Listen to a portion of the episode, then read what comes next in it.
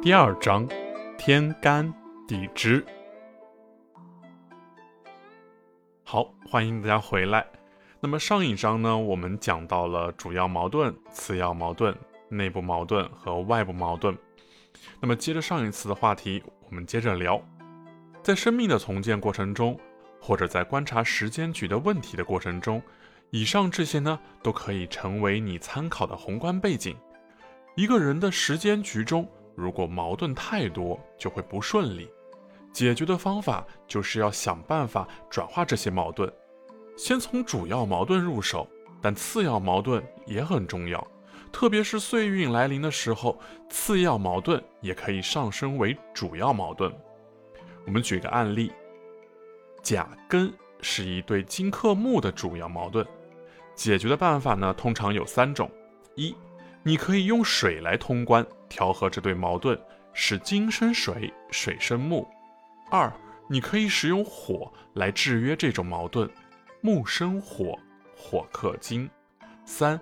你也可以用乙木来转化这种矛盾，用天干五合的原则来解决，使乙木合住根金。具体到一个事件中，比如你说甲木，你的客户是根金，你可以用水就是找关系，你可以用火就是凭实力，你也可以用乙木就是给好处。不同的时间空间，你可以采用不同的方案。古代。汉朝合婚制度就是用乙木来合住自己暂时无法抵抗的根茎，因为甲木的妹妹就是乙木。在我们现代营销的实践中，这些方法也常常被使用。其实，古代的韩非子提出的方法更全面。笔者总结了以下几点，暂时呢称它为无耻的营销吧。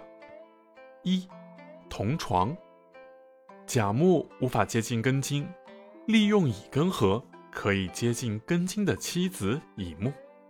二，在旁，甲木无法搞定根金，可以先搞定根金最亲近的人，比如说根金的儿子丙火，用甲木生火的办法。三，父兄，甲木无法搞定根金，但可以很容易的搞定根金的爸爸。因为根金的爸爸也是甲木，也就可以通过自己的关系，可以找到根金的爸爸的同事、战友、朋友等等。四，养秧，甲木无法搞定根金，但可以用根金喜欢的乙木，比如说古玩、字画、美女、初恋情人等等。五，流行，甲木无法搞定根金，但可以找到根金的手下。人水和癸水，可以通过他们的舆论来引导根金，化解根金对甲木的看法，这样使根金生水，水生甲木。根金虽然很刚烈，但水如果够旺，金见水沉，这是我们之前提到的五行抗回论，金见水沉。六，危墙，甲木无法搞定根金，可以用丙火，根金的煞。就是丙火，就可以用根金的把柄来威胁和制服他。七，明盟，甲木无法搞定根金，但可以不断的给根金的手下群体好处，也就是不断的用甲木的财戊土去合癸水，这样可以用戊癸合化的火来制约根金。八，四方，甲木无法搞定根金。但可以用搞定根金的相关联单位，用这个单位来制约它。甲木可以利用地支的巳酉丑和申子辰三合局，也就是在其他和根金相关联的上游单位中找到巳火，用巳申合局搞定根金，在本质上也是丙根的制约法。以上这些用法是春秋战国时代的产物，虽然很冷很阴。但也是对于战局的一种用法。笔者个人提倡用合局双赢多赢的办法，但作为古代的学问，有必要阐述一下。第二节，十天干生旺死绝表，阳天干顺走，阴天干逆走。五行呢顺逆呢，我们有一张这个十二长生宫的表，这个呢在我们五行结构论的书中是有的，大家可以自行查看。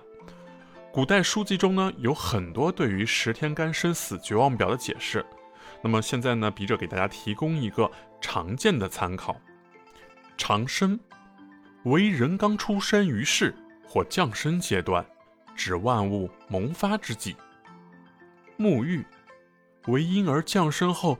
洗浴以去除污垢，指万物生长，承受大自然的沐浴。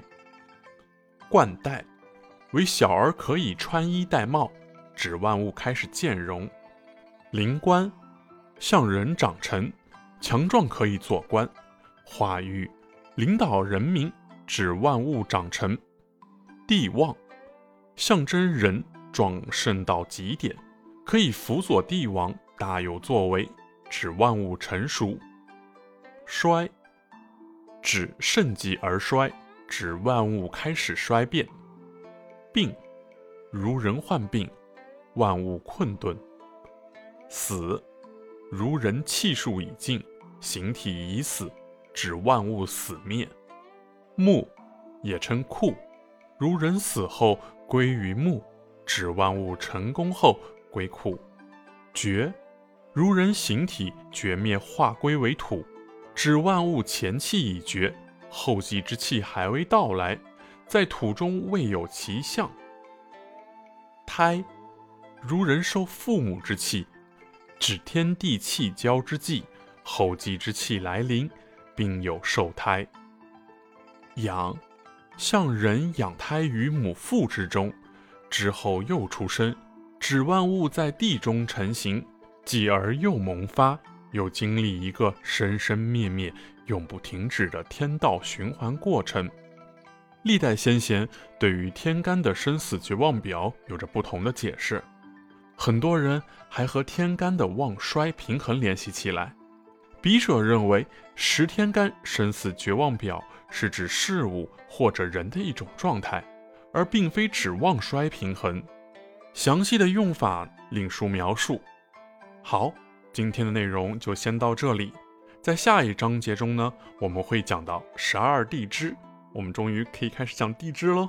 喜欢我作品的同学们，可以下方点一个关注，点个订阅哦，这是对我最大的支持，谢谢。